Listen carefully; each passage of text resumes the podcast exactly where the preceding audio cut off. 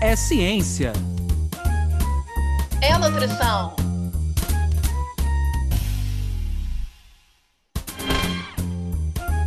É nutrição. É ciência. Ciência da nutrição. Sejam todos bem-vindos pela ciência. Sejam todos bem-vindos pela nutrição. Meu nome é Anderson Teodoro. E eu me chamo Luana Aquino. Tá no ar mais um episódio do podcast Ciência da Nutrição, que tem como principais objetivos trazer para vocês aí de casa os temas quentes e atuais da ciência da nutrição. Com os nossos episódios, a gente também quer promover mudanças de hábitos, de estilo de vida, que você possa se inspirar nessas conversas e nessas temáticas fundamentais com esse olhar da ciência que permeia o nosso podcast. A gente quer muito agradecer vocês, ouvintes, que estão nos acompanhando, nos incentivando, sempre dando retornos positivos a respeito dessas trocas por aqui. E a gente quer continuar estreitando esses laços com vocês nas nossas redes sociais e, inclusive, lembrar para vocês também que a gente está gravando na pandemia. Então, a gente quer antecipadamente pedir a compreensão de vocês em relação a possíveis ruídos, alterações de internet e vamos com tudo para mais um episódio do podcast Ciência da Nutrição. Hoje nós queremos agradecer a presença da doutora Elisa Mendonça, que vai trocar com a gente de um tema fundamental, que é a prevenção da obesidade infantil. E eu gostaria de apresentar a Elisa para vocês. Ela é nutricionista e mestre em alimentação, nutrição e saúde pela UERJ, especialista em saúde pública pela Fiocruz, no SUS, ela atuou em núcleos ampliados de saúde da família, os NASFs, e no Centro de Referência em Obesidade do município do Rio de Janeiro. Na gestão, foi apoiadora da atenção básica do Estado do Rio de Janeiro e referência estadual para os programas Saúde na Escola, Crescer Saudável e Academia da Saúde. Atualmente, a Elise é analista de saúde, especialista em obesidade infantil do Instituto Desiderada e é membro do núcleo gestor da Aliança pela Alimentação Adequada e Saudável. Seja bem-vinda, Elisa. Oi, gente, muito obrigada por esse convite de estar aqui com vocês hoje. É um grande prazer. Para nós também é um prazer, Elisa. E a gente sempre gosta de começar o nosso podcast sabendo um pouquinho do passado, dos bastidores. Elisa aqui está balançando a cabeça, falando sei bem, né? Então, a gente gostaria muito de saber, Elisa, dessa parte da tua história, né? Como é que foi no passado essa escolha pela área de nutrição? Eu já vim preparada. já sabia desse, desse momento para mim, eu nunca tive muito dúvida que eu queria trabalhar com alimentação, com nutrição, é, desde criança. Eu sabia que eu queria trabalhar com comida. Tanto que eu fiz vestibular para nutrição e engenharia de alimentos, nada a ver exatamente uma coisa com a outra. E meu plano, meu plano C era gastronomia. Então, foi assim que surgiu a nutrição, porque eu sabia que eu tinha que trabalhar com comida em algum momento. Elisa, entrando um pouquinho agora na temática do nosso podcast, a prevenção uhum. na obesidade infantil, queria que você falasse um pouco, você que tem experiência na área, qual é o tamanho desse problema hoje no Brasil? Né? Como é que, quando a gente fala de obesidade infantil no Brasil, até comparando um pouco com o mundo, né? como é que a gente está em termos de números, e quais têm sido as principais causas em levar essas crianças a ficarem obesas? A obesidade entre as crianças e os adolescentes é um grave problema de saúde pública. No Brasil, a gente já tem cerca de 30% das crianças e adolescentes atendidas no SUS com excesso de peso. Esses dados são os dados do Sistema de Vigilância Alimentar e Nutricional, SISVAN.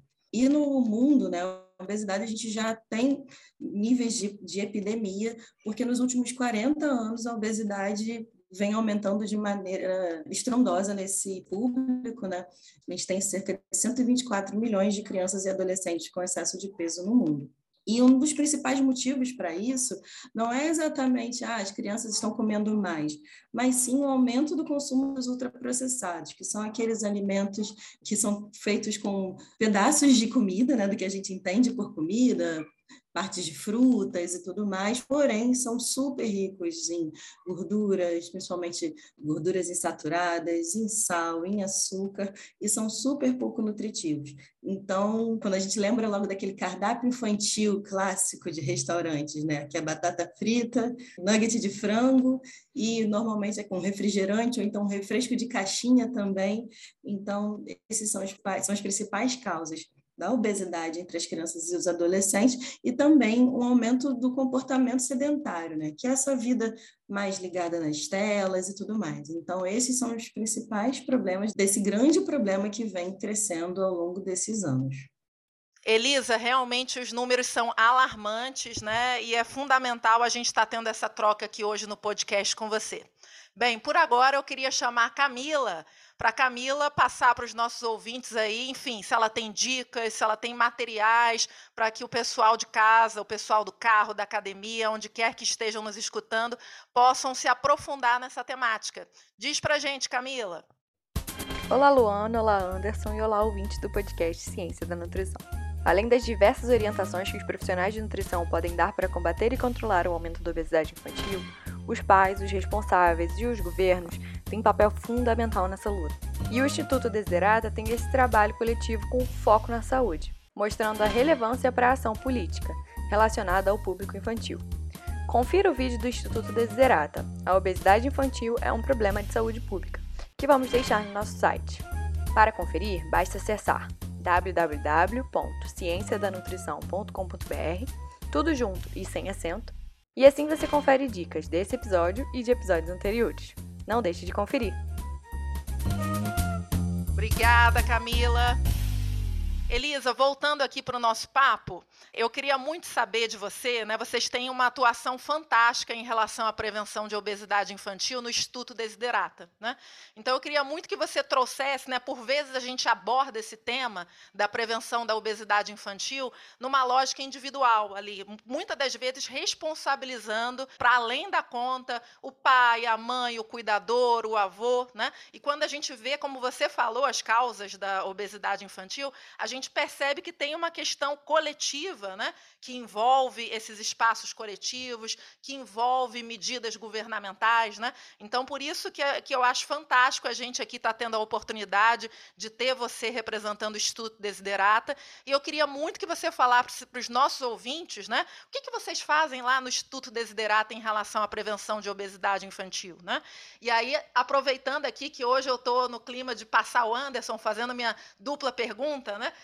dentro da tua resposta do que, que vocês fazem lá do Instituto Desiderata nessa temática, queria muito que você desse uma palhinha tá, para os nossos ouvintes do que, que é esse tal de advocacy, né? Porque isso é uma coisa que, assim, a área de políticas vem se alimentando, mas a área da nutrição começou a olhar isso com mais carinho agora. E eu acho que não são todos os nossos ouvintes que sabem o poder disso, como é que se faz isso, né? E eu acho que vocês fazem isso muito bem lá no Instituto. Então, conta para a gente um pouco das ações gerais e talvez específicas de advocacy. O Desiderata, vou começar contando quem a gente é. Né? Nós somos uma organização de interesse público da sociedade civil, né? uma UCIP, que já tem 18 anos de existência. Nesses 18 anos, o Desiderata sempre trabalhou com doenças crônicas na infância, principalmente o câncer. E a obesidade é um tema mais recente, e a gente se debruçou na obesidade por entender que é um grande problema de saúde pública e também por todo por ser um fator de risco para diversas doenças também, né? E a gente trabalha principalmente mobilizando os atores interessados no assunto, seja o poder público, a academia, como o caso das universidades, né? também pessoas da sociedade que são interessadas no tema, e identificamos algumas possíveis formas de atuar nesse tema. Então, mais ou menos quando a gente fala que é o advocacy, é, é um pouco isso, é colocar os atores na mesa, pessoas que podem decidir, sejam essas pessoas é, prefeito, governador, pessoas do executivo e também pessoas do legislativo, vereadores, deputados, deputadas estaduais e federais. E a gente parte para juntar informações para apresentar para essas pessoas que são tomadoras de decisão algumas formas de atuar nesse tema. Como você bem disse, Luana, a nossa abordagem da obesidade infantil não é fazendo prescrições dietoterápicas para as famílias, nem oferecendo algum tipo de tratamento específico. E sim pensar como a gente pode pensar políticas públicas para mitigar os efeitos desse problema e também pensar como a gente pode tornar os nossos os ambientes menos obesogênicos, que é o que a gente chama, que são esses ambientes onde você tem mais dificuldade de encontrar alimentos saudáveis, que não propiciam a prática de atividade física.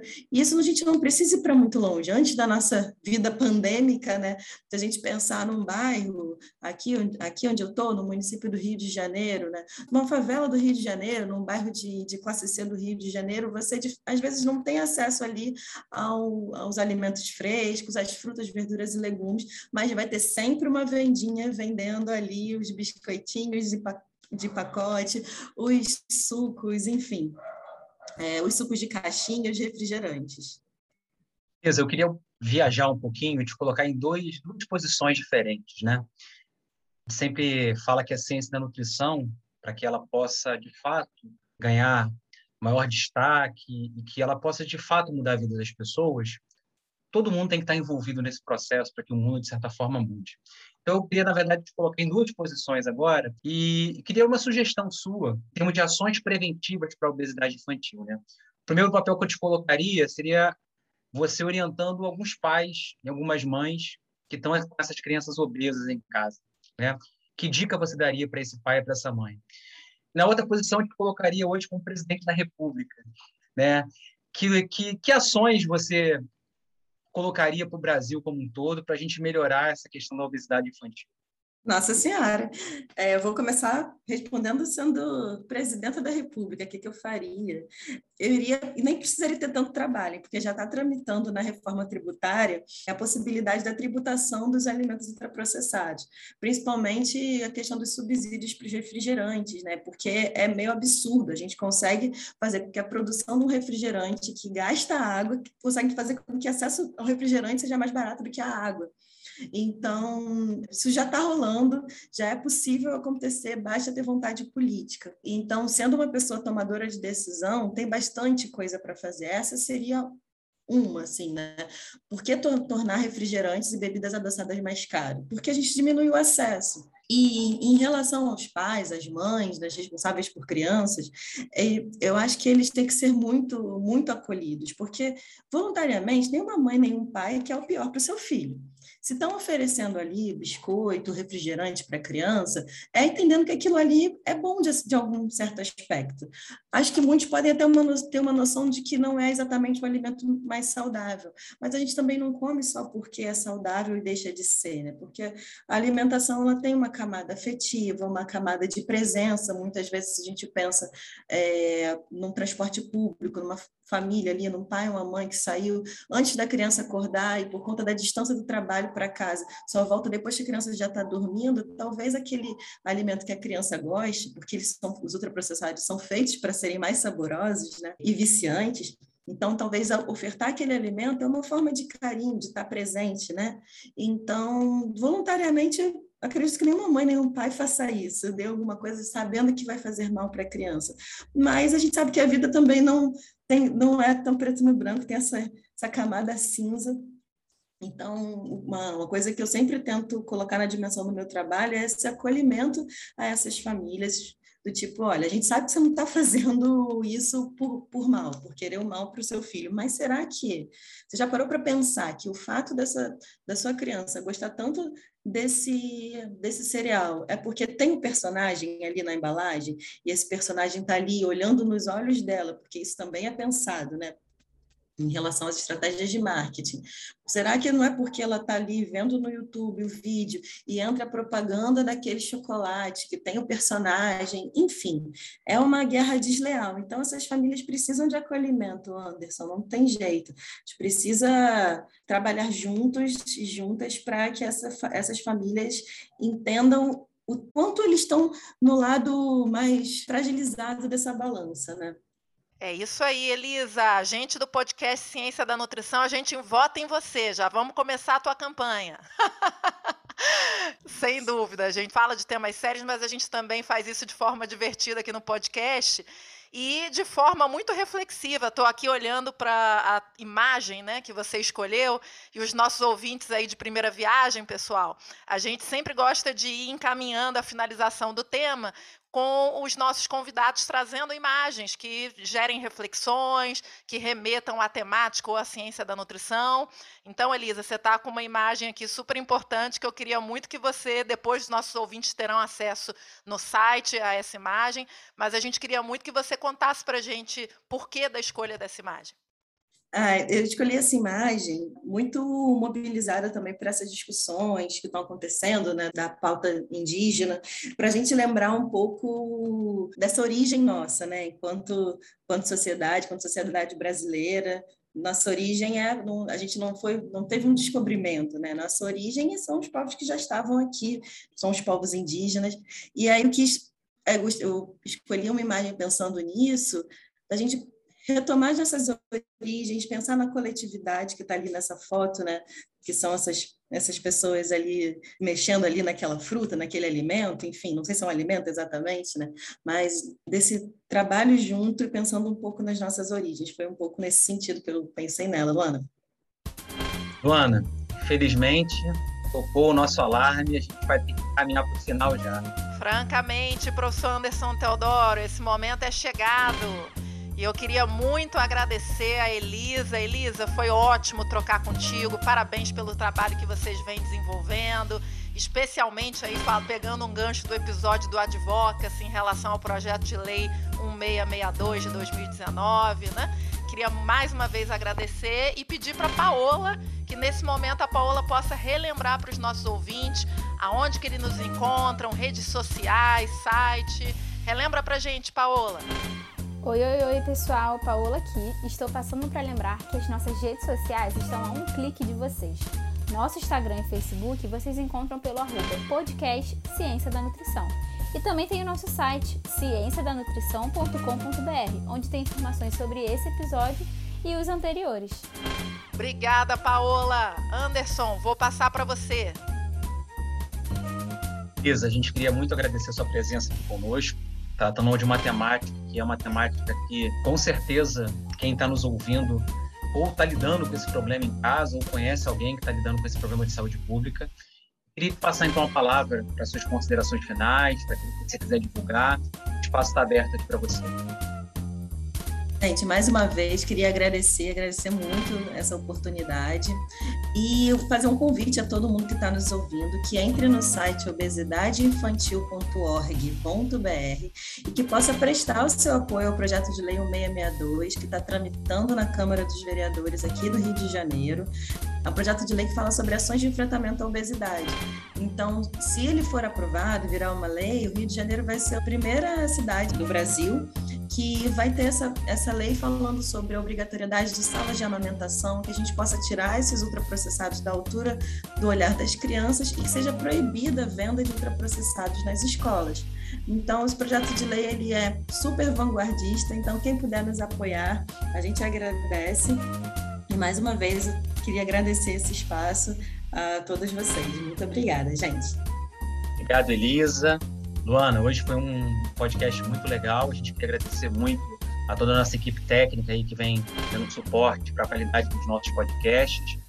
Agradecer a você que ficou até agora nos acompanhando, é, independente de como você esteja nos ouvindo, seja pelo canal do YouTube, seja pelas plataformas de streaming. A gente está muito feliz com a sua escuta e mais do que isso, continue divulgando o nosso trabalho, acompanhe todo o nosso projeto nas redes sociais eu acho que hoje a palavra que a Elisa deixa para a gente, quando a gente está diante de um problema, é a palavra de acolhimento, né?